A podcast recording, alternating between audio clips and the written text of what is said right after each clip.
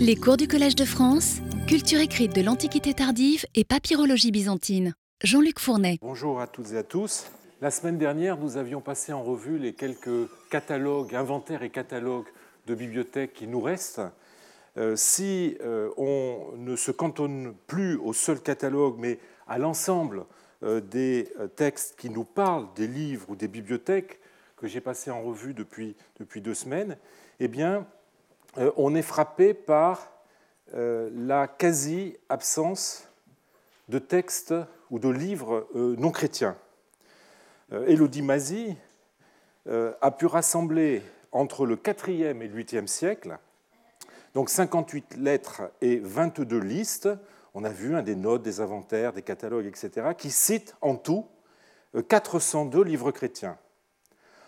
Or, pour la même période, 4e, 8e, euh, il n'y a que deux documents, deux papyrus documentaires qui citent des livres non chrétiens. Alors le premier, c'est une liste de livres qui est conservé par un papyrus de Berlin, le papyrus Turner 9, qui provient d'Hermopolis et qui a été daté par son écriture. On ne voit pas très bien parce que malheureusement il est très fragmentaire, mais il a été daté par euh, son, premier, enfin son éditeur, Erwig Meller, euh, du, de la première moitié du IVe siècle. Je dois dire qu'en regardant euh, d'un peu plus près l'écriture, j'inclinerai à situer la rédaction de ce document plutôt aux environs de 400. Enfin, il s'agit là de juste quelques décennies différence. Alors cette liste, comme vous le voyez à l'écran, donne au moins 18 titres d'ouvrages qui sont tous de tradition classique. On va les passer en revue. Tout d'abord, dans le domaine de la poésie, vous avez une œuvre exégétique euh, concernant Homère, hein, Homéricon Eis Iliada, probablement. Euh, malheureusement, vous voyez qu'en fait, nous avons la, marge du papyrus qui est presque entièrement conservée alors qu'elle est, blanche. On aurait préféré avoir euh, plutôt le reste du texte. Et malheureusement, nous n'avons que le début des lignes et la fin des lignes est en lacune.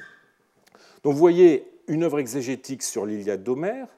Nous avons aussi un commentaire ici euh, d'Archiloque, Archilokeion Upomnema,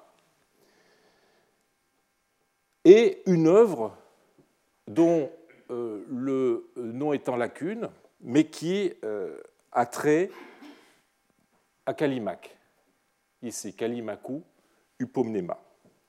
Alors, dans le domaine de l'histoire, eh bien, comme vous pouvez le voir, il est question d'Hérodote, il est question de euh, Thucydide, les histoires de Thucydide qui sont enregistrées à cet endroit-là. Il y est question euh, de la syropédie de Xénophon, Xénophontos Paideia, et aussi incluse dans la section concernant les livres d'histoire se trouve la constitution des Athéniens d'Aristote, Aristotelus, Athénaïon, Polythéia. Ainsi peut-être que, euh, ainsi que peut-être l'historien Rutilius Rufus, nous avons malheureusement juste le début roux, qui est probablement le début de roux, roufou. On ne voit pas ce que ça peut être d'autre comme nom.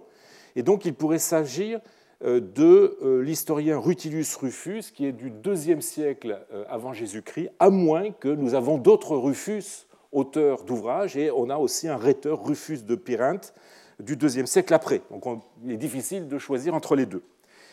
Enfin, troisième domaine couvert par les, livres de cette liste, euh, la rhétorique. On a un commentaire à Démosthène, Démosthénikon upomnema, un autre à Échine, Aeschineion upomnema, euh, des discours euh, une autre œuvre dont le, nom est perdu, qui est peut-être, je vous l'ai dit, de Rufus de Périnthe. Il pourrait y avoir aussi dans le domaine de la rhétorique eh bien, un manuel de rhétorique ou un, art de la rhétorique qui se trouve ici. Hein, vous voyez, technes, un techné, c'est l'art, l'ars, et ça peut désigner euh, des euh, traités, euh, notamment de rhétorique. Et donc nous pourrions avoir ici un manuel de rhétorique, peut-être celui d'un des, plus grands théoriciens de la rhétorique, Ménandre le sur lequel je reviendrai très bientôt. Alors la, la fonction de cette liste n'est pas très claire. Vous voyez que dans la marge, on a des signes de collationnement, hein, deux petits traits comme ça, devant certaines entrées, mais pas euh, devant d'autres. Euh, et du coup, on pourrait penser à une commande euh, dont les articles trouvés auraient été cochés dans la marge. Mais évidemment, on peut aussi imaginer d'autres scénarios possibles.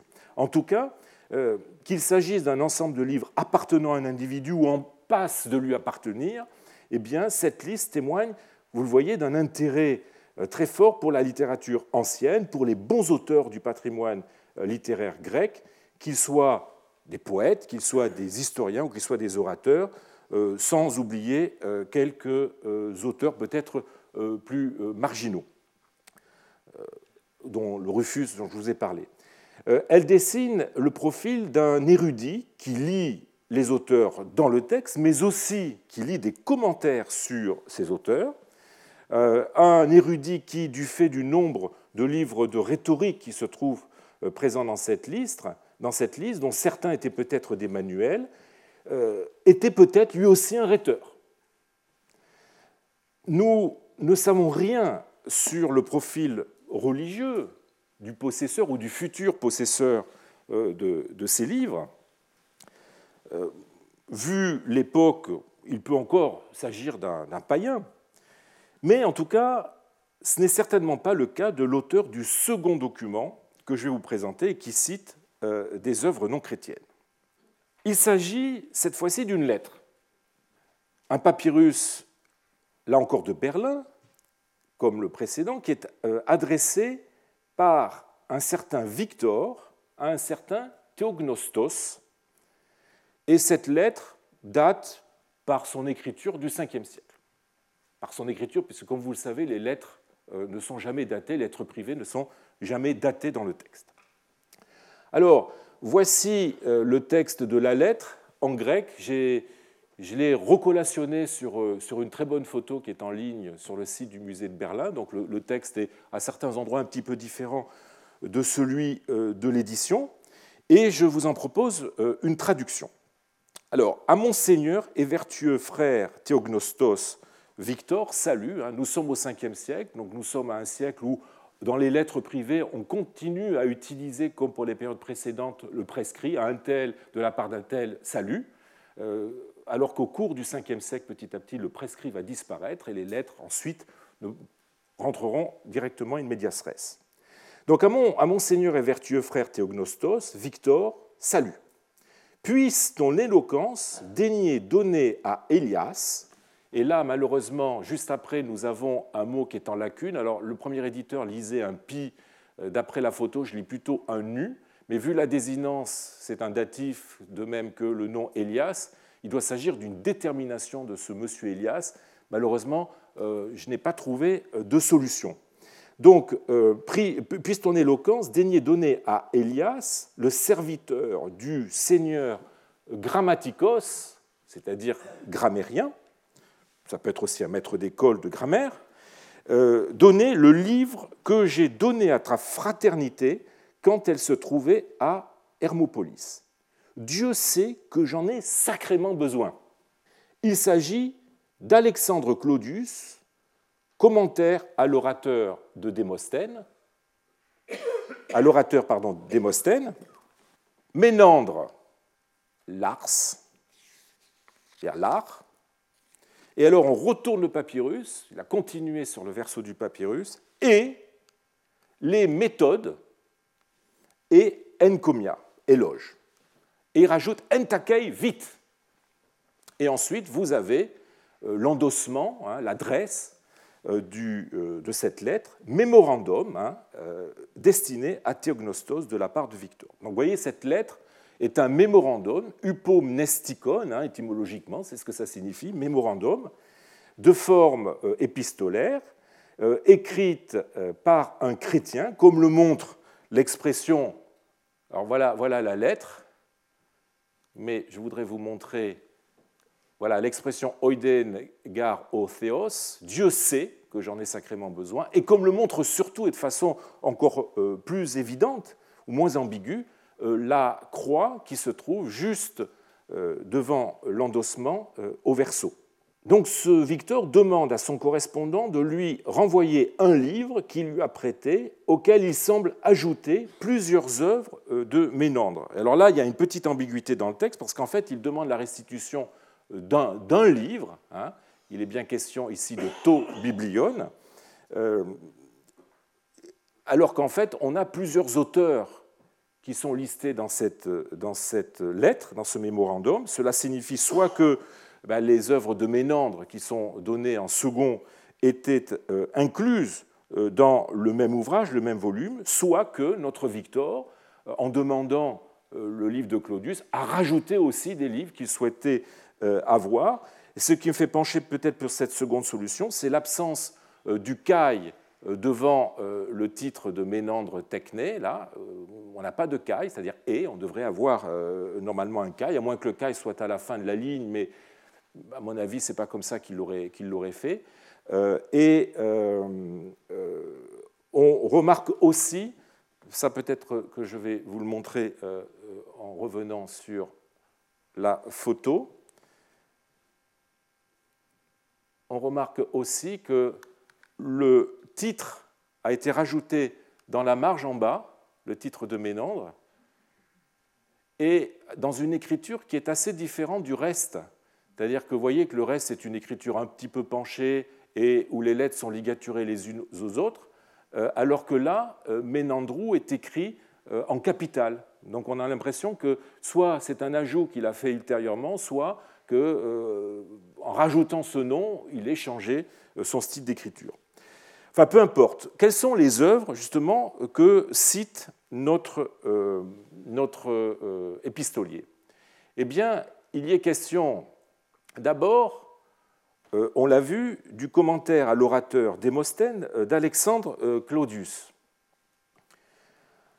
qui est un sophiste connu par la Souda. on connaissait, grâce au scoli à Démosthène, un commentateur de Démosthène appelé Alexandre que Dindorf euh, avait identifié à l'Alexandre au Noumeniu, euh, qui est cité par la Souda, mais notre papyrus oblige en fait à l'identifier à un autre Alexandre surnommé Claudius, qui est lui aussi cité par la Souda. Euh, ensuite, eh bien, vous avez l'ars, l'art de Ménandre. Alors il s'agirait, d'après l'éditeur Herwig Meller, euh, suivi par euh, Rosa Otranto, qui a écrit ce, livre sur les listes de, livres, dont je vous ai déjà parlé par le passé.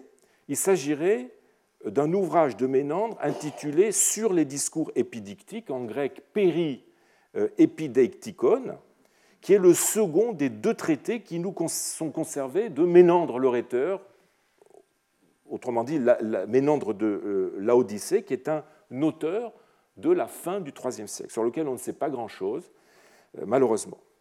Euh, et ces deux traités de Ménandre le Rhéteur qui nous sont parvenus ont joué un rôle très important dans le développement de, l'éloquence épédictique euh, durant l'Antiquité tardive. Et sans ces livres, on ne peut comprendre la production littéraire de, cette époque. Et je, vous encourage, si vous avez le temps, à ouvrir ces deux traités, car ils sont absolument éclairants sur euh, la production euh, littéraire de la fin euh, du Haut Empire et de l'Antiquité tardive.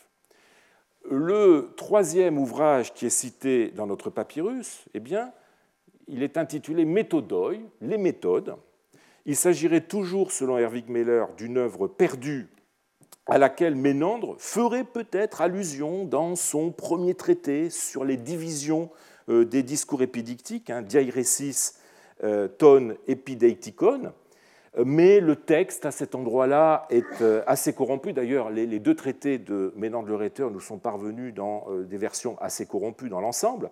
Le texte est assez corrompu et selon un autre auteur, Malcolm Heath, qui a, rédigé, enfin, qui a, publié en 2004 à Oxford un ouvrage intitulé Menander rhetor in context, un un rhéteur dans son contexte, eh bien, il s'agirait, le titre de méthodoi de notre papyrus pourrait fort bien s'appliquer aux deux traités conservés de Ménandre le rhéteur, qui sont effectivement des ouvrages pratiques, des méthodes permettant d'élaborer divers types de discours rhétoriques selon les circonstances, l'arrivée d'un roi, l'arrivée d'un souverain, le mariage, etc. etc.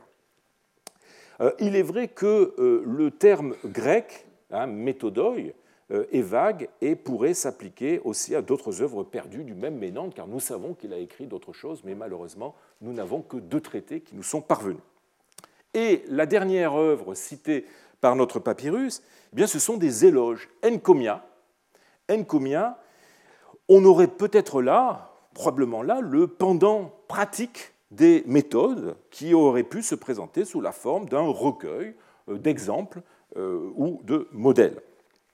Alors la, lettre de Victor est un précieux témoignage de ce que l'œuvre de Ménandre, le rhéteur, circulait en Égypte dans la seconde moitié du Ve siècle et que l'on éprouvait le besoin de l'utiliser pour composer ces discours ou ces, poèmes d'éloge qui euh, en dehors de la littérature proprement chrétienne et scientifique, constituait l'essentiel de la production littéraire de l'époque, perpétuant euh, l'art euh, rhétorique hérité de l'Antiquité en l'adaptant aux nouvelles formes de vie civique et de sociabilité. Mais il s'agit là d'œuvres dont le caractère non chrétien ne peut pas être trop sursollicité, dirais-je. Il s'agit en effet euh, de manuels de rhétorique qui, en théorie, pouvaient être utilisés aussi pour des œuvres de contenu chrétien. Euh, et l'on sait combien les pères de l'Église ont mis à profit les préceptes de cette rhétorique classique pour euh, composer leurs propres ouvrages ou discours. J'en ai déjà parlé l'an dernier et j'aurai l'occasion d'en reparler assez souvent dans le futur. Mais il s'agit là de, littérature en fait utilitaire. certes se réclamant de la tradition de la païdéia euh, hellénique, mais qui n'a pas, pour l'enquête que, je mène, euh, le même sens que les livres cités dans les précédents papyrus, dans le précédent papyrus. Euh, quoi qu'il en soit, nous constatons que les livres de tradition non chrétienne cités dans les documents voient leur nombre s'effondrer littéralement après le IVe siècle pour disparaître purement et simplement après le 5e siècle. Hein, donc, je vous redonne les chiffres. 22 livres classiques contre 402 chrétiens. Autrement dit, 5,5% contre 94,5%. Les documents qui nous parlent de livres reflètent donc la baisse très forte qu'a connue la librairie classique juste après la christianisation de l'Empire, mais, et j'insiste bien là-dessus, selon une proportion sans commune mesure avec les livres eux-mêmes, ceux qui nous ont été conservés, qui sont sortis des sables d'Égypte. On peut euh, évaluer en effet pour la même période, 4e, 8e siècle, environ 800 les papyrus littéraires grecs de tradition classique, soit 37%, et à 2100, j'arrondis 150, euh, ceux euh, en grec et en copte euh, de nature chrétienne, soit 63%. Autrement dit, vous voyez, 5,5% de livres classiques cités dans les documents contre 37 de livres classiques réels, conservés. Comment expliquer ce qui pourrait être considéré comme une incohérence statistique? Alors la première, la première raison euh, qui pourrait expliquer ces chiffres tient peut-être à la place qu'occupe euh, la littérature classique durant l'Antiquité tardive. Elle s'apparente de plus en plus euh, à une sorte de propédeutique, à un ensemble de connaissances susceptibles d'être utiles dans la carrière de l'honnête homme, on va dire. Comme nous l'avions vu l'an dernier, loin de servir le plaisir gratuit de la lecture, des joies de, l'esprit, elle devient avant tout un matériau d'étude et de formation qui trouve son euh, principe dans son utilité. Aussi, euh, ces manifestations les plus visibles se restreignent-elles de plus en plus à l'école, ce qui explique que cette littérature ne soit pas évoquée dans les lettres ou soit absente des inventaires ou des catalogues de bibliothèques. Mais cette explication de fond n'est pas suffisante. Des raisons peut-être plus euh, circonstancielles doivent être prises en considération. Nous avons vu que nous n'avons pas d'inventaire ou de catalogue de bibliothèques de simples particuliers. Ces types de textes les plus susceptibles hein, de documenter des ensembles fournis de livres ne sont dressés que dans des contextes institutionnels. Or, de plus en plus durant la période qui nous intéresse, les institutions en question sont des églises ou des monastères, dans lesquels on s'attend guère à trouver des textes classiques. Et ce, d'autant moins que le copte devient de plus en plus la langue des monastères, alors que la littérature euh, grecque classique, euh, ou la littérature classique qui par essence est grecque, euh, n'est jamais traduite en copte, sauf, sauf quelques exceptions que nous aurons l'occasion d'étudier euh, l'an prochain. Quant à la documentation euh, épistolaire, qui peut faire allusion à des livres isolés, euh, pour des raisons dues au hasard des découvertes, cette documentation provient de plus en plus d'archives administratives, où l'on ne s'attend pas à ce que soient cités des livres, ou des archives de monastères ou d'ermitages, comme ceux de Thèbes-Ouest, qui a livré qui ont livré une considérable masse de lettres où il n'est pas rare de voir mentionner des livres, mais là encore, on ne s'attend guère à ce qu'il s'agisse d'ouvrages profanes, mais plutôt de livres euh, chrétiens, eu égard aux pratiques dévotionnelles et aux activités de copie qui étaient celles euh, des euh, moines qui s'échangeaient ces lettres. Les livres non chrétiens que, que ces textes mentionnent sont rarissimes. Alors on pourrait pour revenir en arrière, on pourrait être tenté d'en identifier un dans le catalogue que je vous ai présenté la semaine dernière, le, catalogue euh, d'un ensemble de livres, en tout cas, euh, conservé par le papyrus Fayoum Copte 44, où, à la ligne 15, apparaît, dans un contexte malheureusement lacunaire, le nom Souriané, Souriané euh, qui fait penser au philosophe néoplatonicien Syrianus, hein, qui dirigea l'école euh, néoplatonicienne d'Athènes et qui laissa quelques commentaires. Mais un ouvrage de cet auteur, de ce philosophe néoplatonicien, euh, paraît tellement incongru au milieu des autres livres de notre liste, tous chrétiens, que Walter Crum, son éditeur, y voyait une erreur pour Severianos, autrement dit Severianus, de Gabala, qui est un auteur mort dans le premier quart du Ve siècle, dont les sermons étaient lus en Égypte, si l'on en croit les nombreux manuscrits de cet auteur qui ont été découverts en Égypte. Plus récemment, alors là, effectivement, on a quelque chose qui correspond beaucoup mieux au contexte de, cette, de cette, euh, liste. Mais plus récemment encore, euh, Anne Boudor a proposé de voir dans ce nom une désignation tout simplement du monastère euh, des Syriens, du Wadi Natroun, dont viendrait le livre mentionné euh, euh, à cette ligne dans, le catalogue. Cela me semble une solution beaucoup plus économique, parce qu'on ne touche pas le texte, on ne le corrige pas, beaucoup plus économique que celle proposée par Crum. Le seul autre livre non chrétien qu'attestent les, documents que nous avons passés en revue la semaine dernière est un livre de euh, médecine, vous en souvenez, hein, dans le catalogue du monastère de Saint-Élie, hein, Jome N. Sein.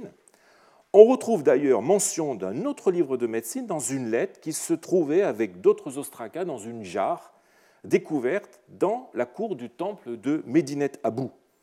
Euh, l'auteur de euh, la lettre, le moine Athanase, demande à un autre moine homonyme pas Athanase, peut-être supérieur d'un couvent ou d'un ermitage, de lui envoyer, parce qu'il est trop occupé pour venir le chercher lui-même, de lui envoyer un jomé niatros, c'est-à-dire un livre de médecin. Évidemment, il faut comprendre un livre de médecine. Et là, vous voyez que contrairement à l'autre attestation, c'est bien le mot grec iatros qui est utilisé pour désigner euh, euh, ce euh, livre de médecine. Nous verrons quand nous passerons en revue les bibliothèques monastiques, il n'était pas rare effectivement que les moines aient recours à des réceptaires médicaux. Hein. Ceux-ci pouvaient dériver des recueils de euh, recettes établies par les médecins grecs, principalement Galien, Oribase, Paul d'Égine, euh, Aessus, Alexandre de Tralles, etc., non sans incorporer des recettes propres à la tradition égyptienne, tradition égyptienne qui d'ailleurs a influencé aussi la tradition grecque. Mais il ne faudrait pas exagérer le caractère profane de ce type de livre en l'opposant au texte chrétien. Ces moines pouvaient évidemment eux aussi tomber malades euh, et avaient besoin de recettes pour se guérir. Ce sont donc là des ouvrages qui appartiennent à un autre ordre que celui dont euh, relèvent les autres livres de ces bibliothèques, euh, celui des Gebrauchstexte, de la littérature utilitaire, qui n'était pas perçue comme appartenant à la culture littéraire, mais qui remplissait une fonction purement pratique. Alors les, seuls livres, euh, d'une certaine façon relevant de la euh, tradition classique, sont paradoxalement les ouvrages poétiques du papyrus de Leyde. Je ne sais pas si vous en souvenez, on l'avait vu la semaine dernière, principalement les hymnes de Grégoire de Naziance. Alors on ne sait pas exactement ce qu'il faut comprendre derrière cette appellation. S'agit-il uniquement de quelques hymnes proprement dites qu'a composé Grégoire dans ce qu'il est d'usage depuis les moristes de désigner sous l'expression des Carmina dogmatica de Grégoire de Naziance. Hein. On a des hymnes à Dieu, on a un hymnus euh, vespertinus. Ou bien cette expression d'hymnoi euh, englobe-t-elle euh, une partie de la poésie de Grégoire sans qu'on sache exactement laquelle? Bon. Vous savez que Grégoire de Naziance passe pour avoir composé 30 000 vers, selon euh, l'encyclopédie byzantine, euh, la Souda, dont presque 21 000 nous sont parvenus. Alors, si cette poésie est, non seulement caractérisée par une forte sensibilité chrétienne, mais est aussi un véhicule de la pensée théologique de, Grégoire, elle est, par sa forme, héritière de la poésie classique dont elle emprunte la métrique. Hein. Grégoire utilise l'examen dactylique, le trimètre iambique, le distique élégiaque. Euh, elle va même jusqu'à euh, revendiquer ouvertement cette filiation, hein, cette filiation avec la littérature classique, euh, comme c'est le cas avec le Christus Patiens, une tragédie de 2602 vers racontant la passion du Christ en mettant bout à bout des vers ou hémistiches tirés des diverses tragédies d'Euripide. J'avais eu l'occasion de vous en parler l'année dernière. C'est une œuvre euh, dont l'attribution euh, à Grégoire a été très débattue. Euh, il y a des partisans de l'inauthenticité de cette œuvre, d'autres d'authenticité. Je dois dire qu'il n'y a pas d'argument définitif qui ait été, me semble-t-il, avancé contre le caractère apocryphe de cette œuvre. Grégoire annonce, voyez, au tout début, dans le prologue de cette œuvre, très nettement sa dette envers Euripide euh, je vous lis la traduction, puisqu'après avoir écouté pieusement des poèmes, tu veux entendre à présent des choses pieuses dans une forme poétique, euh, prête l'oreille avec attention, je vais maintenant te faire entendre, à la manière d'Euripide, le récit de la passion rédemptrice du monde.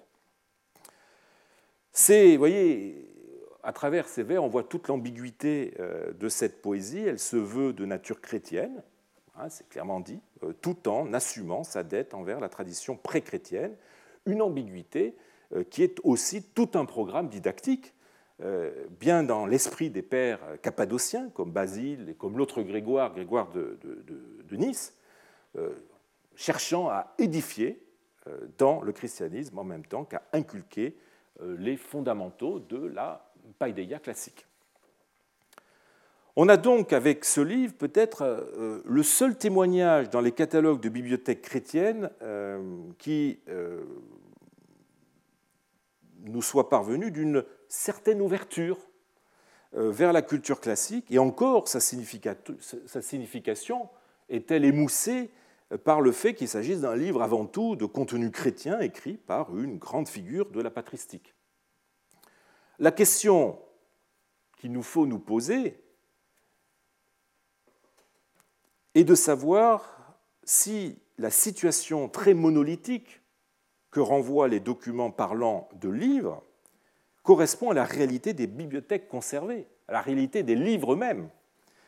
nous allons voir en fait que celle-ci est beaucoup plus complexe et moins manichéenne que ces documents ne le laissaient croire.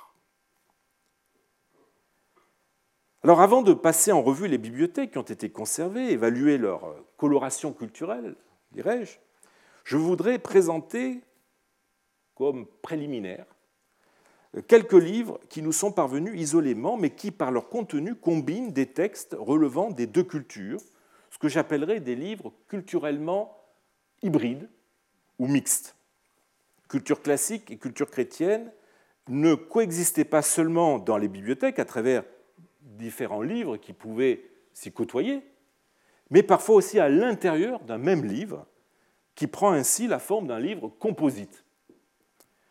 Alors contrairement à euh, l'édition moderne, qui, la plupart du temps, produit des livres homogènes, euh, chaque unité bibliologique correspondant à une œuvre ou à un auteur, eh bien, la librairie ancienne pouvait procéder autrement.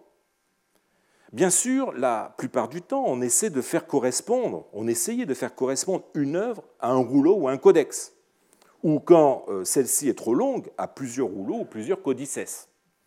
Mais il n'est pas rare, avec le développement du codex, euh, donc surtout à partir du IVe siècle, que l'on ait copié plusieurs auteurs dans un même livre. Le phénomène du livre composite tient pour une part au caractère privé de euh, la plupart de ces copies. Comme j'ai eu l'occasion de vous le dire, les simples particuliers étaient amenés à constituer eux-mêmes leurs livres euh, en les copiant à partir d'exemplaires qu'ils se faisaient prêter. Et on a vu un certain nombre de lettres qui parlaient de, ces prêts, de ces échanges de livres. Ils euh, ne suivaient pas les standards, évidemment, de la librairie professionnelle, guidés qu'ils étaient avant tout par leurs besoins, qui les amenaient à rassembler dans un même volume des textes dont ils avaient l'utilité, mais aussi par des considérations économiques, hein, au nom desquelles euh, ils essayaient de tirer le meilleur parti du matériau dont ils euh, disposaient en mettant le plus de contenu dedans, ou par des contingences euh, liées à la circulation des livres. Hein, ils copiaient les livres sur lesquels ils pouvaient mettre la main. C'est plus comme maintenant, on va dans une librairie, on demande tel auteur, s'il n'est pas dans la librairie, le lendemain ou le surlendemain, hop, vous l'avez. À cette époque, il n'était pas facile de mettre la main sur certains livres. Et donc, euh, voilà, des réseaux se créaient. Et, Faire correspondre une œuvre euh, aux limites d'un volume, outre évidemment que cela nécessite des compétences que n'ont pas toujours les non-professionnels, n'était pas pour ces gens-là euh, un besoin ou un objectif. Donc c'est ainsi développé euh, ce qu'on appelle le codex composite ou codex miscellaneus, euh, ce qui au départ est un livre euh, de forme, est une forme livresque modeste, relevant d'un certain amateurisme, est destiné à un usage individuel, hein, étude, travail, édification personnelle, finira par s'imposer aussi comme une forme possible de livre mise en œuvre par des euh, euh, professionnels. Je, vous ai mis à l'écran, si euh, ce problème du livre composite vous, intéresse, quelques références, notamment un ouvrage qui a été un ouvrage collectif qui a été publié en 2004, Il Codice Michelaneo, Typologie et Funzione, publié par Eduardo Crisci et, et, Oronzio Pecire, et puis un ouvrage de Armando Petrucci, euh, plus exactement une contribution d'Armando Petrucci, dal libro unitario al libro miscellaneo, euh, publié en 1986.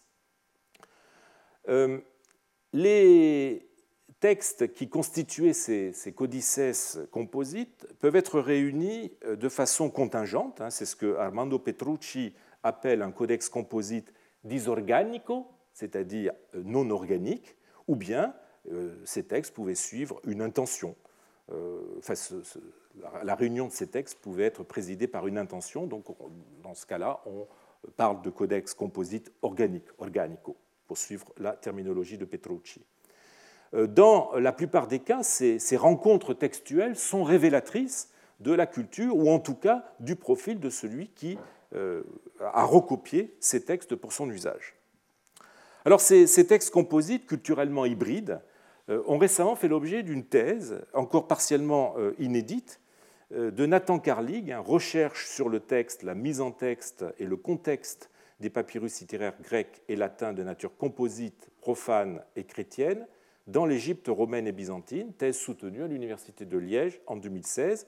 Euh, la partie concernant les rouleaux euh, a été éditée euh, dans, une, dans un article intitulé Les rouleaux littéraires composites profanes et chrétiens dans les actes du Congrès international de papyrologie de Barcelone, tout récemment, l'année dernière.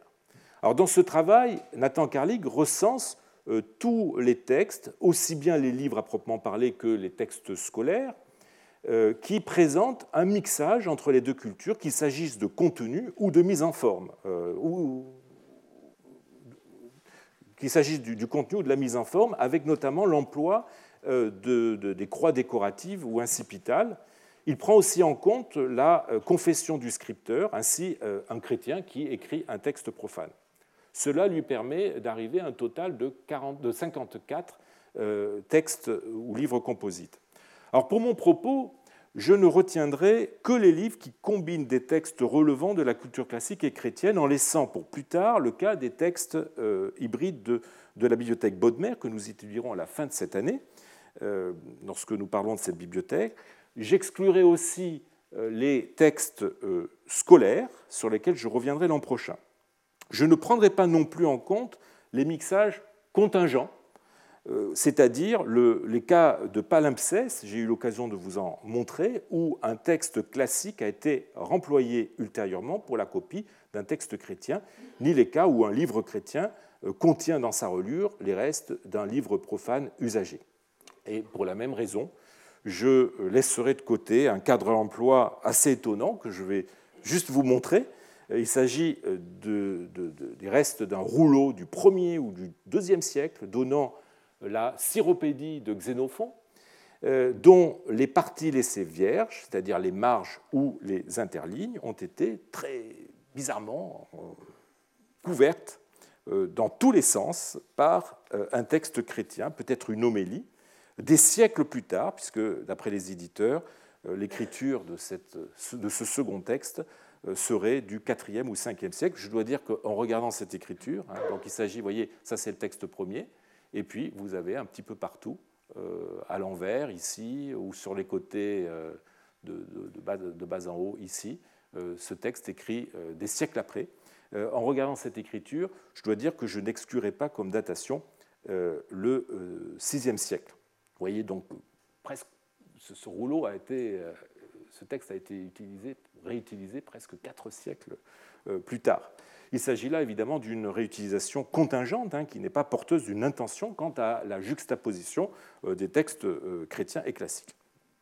Mais si c'est contingent ici, ce n'est pas le cas du premier livre composite qui nous soit parvenu pour la période qui nous concerne. C'est un papyrus d'Iéna, daté du 3e, 4e siècle, constitué de 47 fragments, je vous en ai mis que quelques-uns à l'écran. Euh, ce rouleau euh, a été acheté en 1911 pour le compte du Deutsches Papyruskartell. Hein, vous vous souvenez, je vous en ai parlé euh, précédemment. Hein, c'est ce cartel qui a essayé, à travers lesquels les, grandes, les grandes collections allemandes ont essayé de s'organiser pour pouvoir se constituer des collections de, papyrus. on ne sait pas évidemment, puisque c'est passé par un achat, exactement quelle est la provenance de cet ensemble de euh, papyrus. On a proposé qu'ils viennent de Panopolis, euh, mais Fritz Hubel, d'après les papyrus documentaires achetés en même temps que ces fragments, a proposé que notre rouleau provienne d'Edfou, ce qui pourrait être confirmé par le contenu d'un des deux textes, comme vous allez le voir dans quelques minutes. Le rouleau comporte deux textes l'un d'un auteur chrétien, l'autre de contenu païen. Euh, ces textes ont été copiés selon une chronologie qui n'est pas facile a priori de reconstituer. Alors, des traces euh, d'un écrit sous-jacent au recto montrent que le papyrus a connu une première utilisation. Euh, puis, sur le verso, quelqu'un a copié un texte malheureusement très fragmentaire en deux colonnes. Voici le texte à l'écran. Il est question dans ce texte, semble-t-il, d'Horus, hein, euh, et à la ligne 26, du meurtrier de son père. Hein, ton phonéa tu patros autu. On doit avoir là un texte racontant ou évoquant l'histoire d'Horus, hein, qui venge euh, la mort de son père Osiris, qui a été tué et démembré par, euh, par son frère Seth, euh, tandis que la femme d'Osiris, Isis, part à la recherche des morceaux du corps de son mari. Et d'ailleurs, à la colonne, toujours dans la même colonne, vous avez Eurusan, le participe féminin, ayant cherché, qui pourrait renvoyer à cette quête des morceaux d'Osiris par sa femme Isis. Euh, qui finira, comme vous le savez, par reconstituer le corps d'Osiris, euh, qui pourra ressusciter. Dans un euh, troisième temps, eh bien, on a effacé le texte du recto, hein, vous vous souvenez, juste le texte du recto, pour copier le livre 5 du Contre les hérésies d'Irénée de Lyon. Donc, vous voyez, Irénée de Lyon, donc ça c'est le recto, donc où il y avait un texte qui a été effacé. On a copié donc les parties qui sont en grisé sont les parties qui ont disparu. On a copié euh, le texte euh, et ensuite, euh, comme il n'y avait pas assez de place sur le recto, on a continué sur le verso en sautant évidemment le texte mythologique concernant Horus qui avait été précédemment écrit. Donc, le livre 5 du Contre les hérésies d'Irénée de Lyon, hein, un auteur qui se situe entre approximativement 130 et euh, après 198, euh, euh, copié donc sur 11 colonnes. La copie de ce texte est d'un très grand intérêt puisque la version originale de l'œuvre d'Irénée, hein, qui est un auteur de langue grecque et de culture grecque, est perdue et n'est connue que par des traductions, notamment latines, arméniennes et des extraits dans des versions syriaques. Le problème est de savoir si les deux textes, c'est-à-dire le texte concernant Horus et Osiris et euh, le texte euh, d'Irénée de Lyon, sont liés ou si le papyrus contenant euh, l'un n'a pas été réutilisé pour copier l'autre quelque temps après. Quoique les mains ne soient pas identiques entre le texte d'Irénée et celui d'Horus, la dernière étude consacrée à ce papyrus, celle de euh, Maria Serena Funghi et d'Elena Gianarelli euh, considèrent comme probable que les deux textes aient un rapport. Le livre 5 du euh, Contre les hérésies d'Irénée est en effet consacré à la résurrection de la chair et aux déviations que cette notion a pu connaître à l'intérieur de l'Église, avec diverses hérésies, notamment les gnostiques. Euh, le texte mythologique, qui se présente comme des espèces de, notes, traite aussi de la résurrection, cette fois-ci d'un dieu égyptien, euh, comme s'il s'agissait d'étendre la controverse euh, aux divinités païennes. Comme l'écrivent les deux savantes italiennes, la démonstration de la non-divinité des dieux païens, dont on souligne la mortalité et le comportement humain, pourrait être confirmée per oppositum dans la démonstration menée par Irénée sur une base paulinienne de l'incarnation, résurrection, de la chair dans la divinité du Christ, vrai Dieu et vrai homme. La résurrection des morts est le point central de la doctrine euh, chrétienne et c'est également l'un des points de friction les plus importants avec euh, les philosophies et les cultes païens, ce qui pourrait expliquer euh, la rencontre de nos deux textes sur le papyrus. Aussi, les deux collègues euh, italiennes euh, concluent-elles qu'il semble plus, probable que le texte mythologique présent sur euh, le verso soit conservé dans son intégralité. Son extension limitée, trois colonnes, suggère qu'il a été conçu comme une sorte d'exposé sommaire. Je ne sais pas si je rends correctement le mot italien, scaletta en italien. La même personne qui fit copier la section d'Irénée, qui l'intéressait sur le recto du coupon du rouleau vierge, qui jugeait suffisant pour le contenir pouvait avoir fait copier ou avoir écrit le texte du verso de sa propre main. Il s'agissait peut-être d'un matériau utilisé pour une leçon ou une homélie dans laquelle l'histoire relative à Horus, tirée du mythe d'Isis et d'Osiris, était d'un intérêt particulier précisément parce qu'elle concernait le culte païen local, étant donné la probabilité que le papyrus provienne d'Edfou. Fin de citation. Je rappelle hein, qu'Horus est la divinité tutélaire euh, d'Edfou, euh, à laquelle est consacré le grand temple d'Edfou qui est encore euh, debout. Alors, le fait que les, deux textes sont écrits par deux mains différentes n'est pas une objection hein, à, l'unité d'intention qui aurait présidé à leur assemblage, car la même personne a pu dicter des textes divers à divers copistes ou a pu euh, dicter l'un et copier l'autre. Plus embêtant euh, est la datation donnée à chacune des deux écritures. Un troisième, je vous le rappelle, troisième pour le texte mythologique et fin troisième, début quatrième, ou même plutôt quatrième, selon les paléographes, pour le texte d'Irénée. Voilà qui semblerait disjoindre dans le temps la copie de nos deux textes. Mais, mais j'ai eu souvent l'occasion de vous le dire, il faut se méfier euh, des euh, arguments euh, paléographiques dans la mesure où il nous manque toujours un élément absolument capital qui est l'âge de la personne qui écrit. Et là, nous, en l'occurrence, nous ne connaissons pas l'âge des deux copistes ou des deux scripteurs. L'un a pu apprendre à écrire des décennies avant l'autre, ce qui expliquerait les différences de style entre les deux écritures.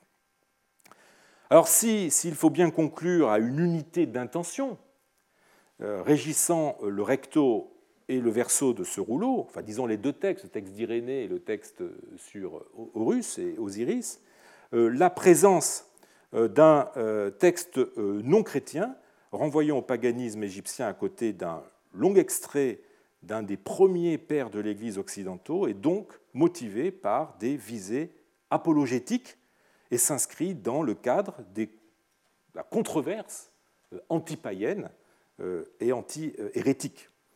Nous sommes encore à l'orée du IVe siècle, euh, où le paganisme euh, doit être combattu et où le christianisme connaît, vous le savez, une prolifération de sensibilités diverses. Certaines sont condamnées officiellement par l'Église. Le texte non chrétien du livre d'Iéna est donc utilisé ici pour sa dimension religieuse et non culturelle. Ce qui n'est pas le cas de euh, la pièce suivante, euh, qui, euh, par ailleurs, n'offre, elle, aucun doute quant à la contemporanéité de la copie des textes de nature chrétienne et classique qu'elle contient.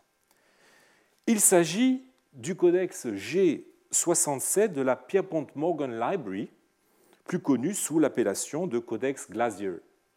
un codex qui provient de la région d'Oxyrhynchos et qui est datable du 5e siècle. Ce codex de parchemin, contenant les euh, actes des apôtres en copte, dans un, dialecte copte bien particulier qui est le mésokémique, hein, ce qui nous permet de, voir que ce papyrus provenait probablement de la région d'Oxyrhynchos, euh, euh, ce codex a un premier cahier qui n'est pas sans présenter quelques anomalies. Alors voici J'aurais voulu vous montrer. Non, je n'ai pas. Voilà. Vous avez euh, sur le recto du premier, le, recto du premier folio a été, a été collé euh, sur la relure, tandis que le, recto, euh, le verso de ce folio donne trois textes que vous avez à l'écran qui sont très différents et qui n'ont aucun rapport avec le reste du codex, c'est-à-dire les actes des apôtres. Quels sont ces textes?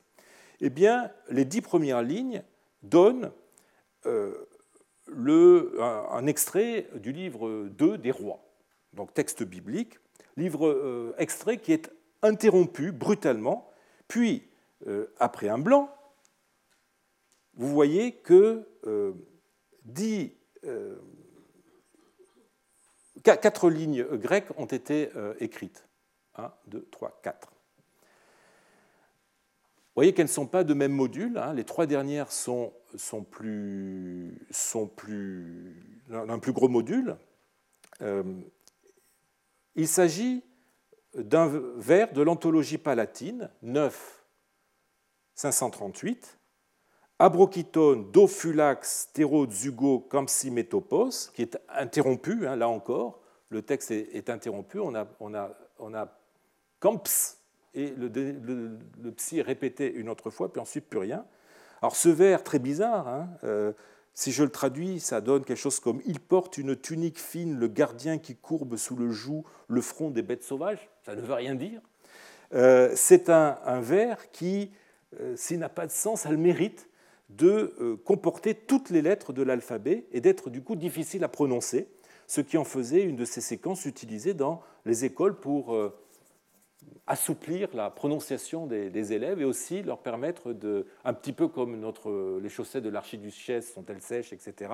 Mais euh, contrairement aux chaussettes de l'archiduchesse, ce vers comporte toutes les lettres de l'alphabet, ce qui en fait un vers tout à fait, euh, un matériau pédagogique tout à fait intéressant pour apprendre à l'élève à écrire aussi toutes les lettres de l'alphabet. Je vous renvoie, si ça vous intéresse, un article que j'ai écrit il y a bah, ça fait 20 ans maintenant, intitulé Au sujet des, du plus ancien kalinos scolaire, kalinoi et vers euh, alphabétique grec, hein, dans la revue philologie de 2000. Eh bien, euh, voilà, là on a, on a ce, vers, et juste entre les deux, vous avez une ligne, en polois men, c'est-à-dire tout quelque chose qui, commence mais qui s'interrompt, là encore. Euh, dans lequel euh, j'ai pu identifier tout simplement le début de l'Ad Demonicum d'Isocrate, hein, une des œuvres les plus prisées d'Isocrate. Euh, je dis d'Isocrate puisqu'à l'époque on pensait qu'elle était d'Isocrate. Euh, Isocrate lui-même, un des auteurs les plus lus de l'Égypte romano-byzantine, comme nous avons eu l'occasion de le voir l'an dernier. Or, vous voyez, c'est la même personne qui a euh, écrit ces trois textes d'une main très calligraphique. Alors comment expliquer le télescopage de ces textes fragmentaires, interrompus, et par ailleurs si différents? Eh bien, l'explication euh, en a été donnée par l'éditeur de ce codex, Hans Martin Schenke, euh, qui nous dit que bah, le copiste qui était en train d'exécuter une copie des rois, s'est aperçu, en arrivant à la euh, dixième ligne de la page 2, qu'il avait oublié un mot euh, au, euh, au verset 3. Donc il a mis au rebut cette feuille, cette double feuille, ainsi commencée, mais pas terminée, qu'il a réutilisée ultérieurement dans le premier cahier du codex sur lequel il s'apprêtait à copier les actes. Donc vous voyez, en fait, c'est cette feuille-là. Voilà. Euh, les euh, dix lignes des rois se trouvent ainsi euh, leur explication. Les quatre lignes de grec qui suivent continuent à constituer un corps étranger, on va dire, par rapport à la copie des rois et aux actes des apôtres qui sont copiés dans le reste du codex. Mais elles peuvent en fait se justifier si l'on considère que cette feuille devenue obsolète a pu servir de brouillon et que sur l'espace vierge qui en restait, le copiste s'est livré à des exercices d'écriture. Il a copié l'incipit de l'ad demonicum, puis s'est délié la main avec euh, les vers de l'anthologie palatine qui servaient dans les scriptoria euh, d'exercices calligraphiques. Ce feuillet est-il la preuve que notre copiste copiait aussi bien de la littérature euh, chrétienne que classique? C'est possible, c'est possible, mais euh, il me semble surtout dessiner le, profil d'un euh, copiste chrétien qui, quoique d'expression copte, a reçu une formation grecque des plus classiques et qui, par une sorte d'automatisme culturel, y a recours quand il s'agit de s'exercer de façon quasiment inconsciente en copiant un passage qu'il connaissait par cœur depuis ses années euh, d'école. La rencontre inattendue d'Isocrate et de la Bible sur le même folio est l'indice aussi pourrait-on dire que les deux n'étaient pas ressentis comme antithétiques. Euh, bien au contraire, hein, on a vu l'an dernier combien euh, l'œuvre d'Isocrate euh, s'est petit à petit restreinte à sa dimension moralisatrice, ce qui en faisait un auteur à portée édifiante qui pouvait compléter à sa façon les préceptes de la Bible. Alors si, si, le cas du codex Glazier a une portée culturelle certaine, la partie de cet ensemble qui nous intéresse échappe quelque peu à la limite que je me suis fixée, celle de ne parler que de livres proprement dit, parce que le folio en question constitue euh, en effet les restes d'un livre avorté dont le copiste s'est servi comme brouillon. Euh, avec le cas suivant, nous avons affaire à un livre dans le sens vraiment strict du terme. Il s'agit d'un papyrus de euh, Vienne, de provenance inconnue, écrit par une seule et même personne, dont on date l'écriture du 5e, 6e siècle ou du début du 6e. Personnellement, une datation au 6e et même 6e au-delà des premières décennies me semble euh, vraisemblable. Euh, ce codex est constitué de trois feuilles repliées, euh, ce qui fait six folios agencés curieusement sous la forme de deux cahiers. Donc, vous voyez, si l'on laisse de côté le texte de contenu incertain qui se trouve peut-être ici, eh bien, nous avons quatre pièces. Nous avons l'éloge en hexamètre d'un empereur, euh, qui est probablement l'empereur Zénon, 474-491. Hein, euh, ensuite, vous avez euh, un poème de 198 vers qui se rattache au genre de l'ekphrasie, c'est-à-dire de la description. En l'occurrence, selon les spécialistes qui ont étudié ce texte, il s'agirait d'une description soit d'un jour de printemps, soit d'un jour d'automne. On hésite. Ensuite, vous avez, euh, donc il s'agit de, ce texte-là, Épilone. Ensuite, vous avez un éloge euh, d'un certain Théagène, dont il reste 98 euh, hexamètres. Et enfin, deux lettres de Grégoire de Naziance. Voyez donc se dessiner deux ensembles. D'un côté, un ensemble de textes suivant la forme de la poésie traditionnelle grecque. Hein, on a proposé divers noms d'auteurs pour ces poèmes le premier éditeur les attribue à Pamprépios, qui est né, euh, enfin, dont le fluorite euh, correspond au règne de Zénon. Opinion qui a été rejetée par certains. On a proposé Christodoros de Coptos, on a proposé euh, pour, au moins des poèmes Kouloutos. bref, ce qui, est, ce qui est sûr, c'est que ce sont tous des poètes d'origine égyptienne. Un consensus semble cependant se dessiner pour faire de Pamprépios l'auteur de la pièce principale, c'est-à-dire l'ekphrasis, la description. Euh, le fait même que le nom de l'auteur ne soit pas donné au début de cette pièce, euh, ni de la suivante, l'éloge de Théagène, semblerait signifier en fait que tous les poèmes de ce euh, codex sont du même auteur, dont le nom était indiqué au tout début, mais malheureusement, nous avons perdu le début. Pamprépios était un païen convaincu, comme nous l'apprend la Souda, il est né le 29 septembre 440. C'est très précis, nous avons la chance d'avoir son horoscope. Euh, il a fait des études à Alexandrie, où il fréquente des milieux euh, platoniciens avant de partir pour Athènes, où il suit l'enseignement de Proclus, il donne lui-même des cours à Athènes, il devient le client de Théagène, euh, un noble athénien, lui aussi païen, qui soutient le milieu intellectuel athénien, d'où le poème qui se trouve dans le Codex, l'éloge de, de, Théagène, mais il se fâche avec Théagène en 476 et part pour Constantinople où il est introduit à la cour par l'isorien euh, Ilus ou Ilos. Euh, et il commence une carrière politique en devenant quêteur du palais, puis euh, consul honoraire en 479 et patrice. Mais l'empereur Zénon ne l'apprécie guère, notamment du fait de son paganisme ouvert et peut-être aussi de sa réputation de magicien. Plus tard, il trempa dans la révolte qu'Ilus euh, fomenta contre l'empereur, mais euh, après son échec, réfugié avec Ilus en Isorie, il fut soupçonné par ce même Ilus de trahison et il fut décapité. Donc vous voyez, vie tout à fait mouvementée, avec une ascension vertigineuse et puis ensuite une fin tragique. Son paganisme mis à part, tout dans euh, la poésie de Pamprépios sans la tradition pré-chrétienne. Hein. Il se conforme à la métrique des grands poètes, euh, il suit euh, le moule des genres progymnasmatiques, c'est-à-dire des, exercices préparatoires à la rhétorique. Là, en l'occurrence, on a un encomion, un éloge et une exphrasis, une description.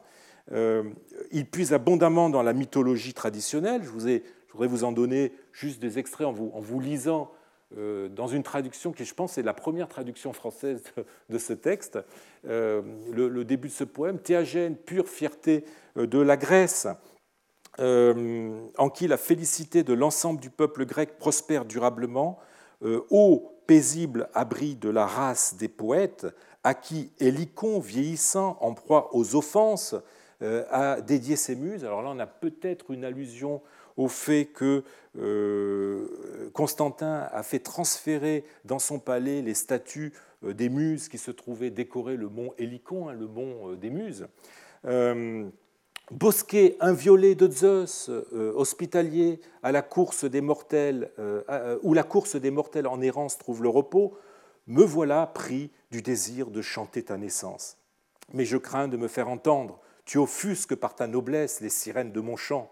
Si c'était un autre euh, que je célébrais par mes hymnes mélodieux, euh, un autre brave, révéré et fameux, sans doute mon chant le comparerait au noble demi-dieu de la Grèce valeureuse. Mais toi, c'est la Grèce tout entière que je chante sans savoir lequel de ces héros je dois invoquer. J'appellerai Éac. Le sang de Télamon coule dans tes veines. Hein. Est le père de euh, Télamon et lui-même père d'Ajax.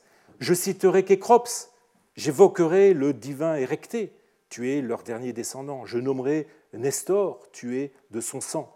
Euh, je t'appellerai puissant Atrée Héraclès, tu as ton astre brille tel le véritable descendant de Pélope, c'est-à-dire le père d'Atrée, etc., etc. voyez, ensuite euh, il l'appelle Platon, tu es euh, de la lignée de, Platon, et il évoque comme ça tout un tas de divinités du panthéon grec. Hein, une succession de références euh, mythologiques et de références aussi euh, à l'histoire grecque euh, qui ont pour but de valoriser l'ascendance de Théagène, mais aussi de l'ancrer profondément dans la plus lointaine histoire de la Grèce.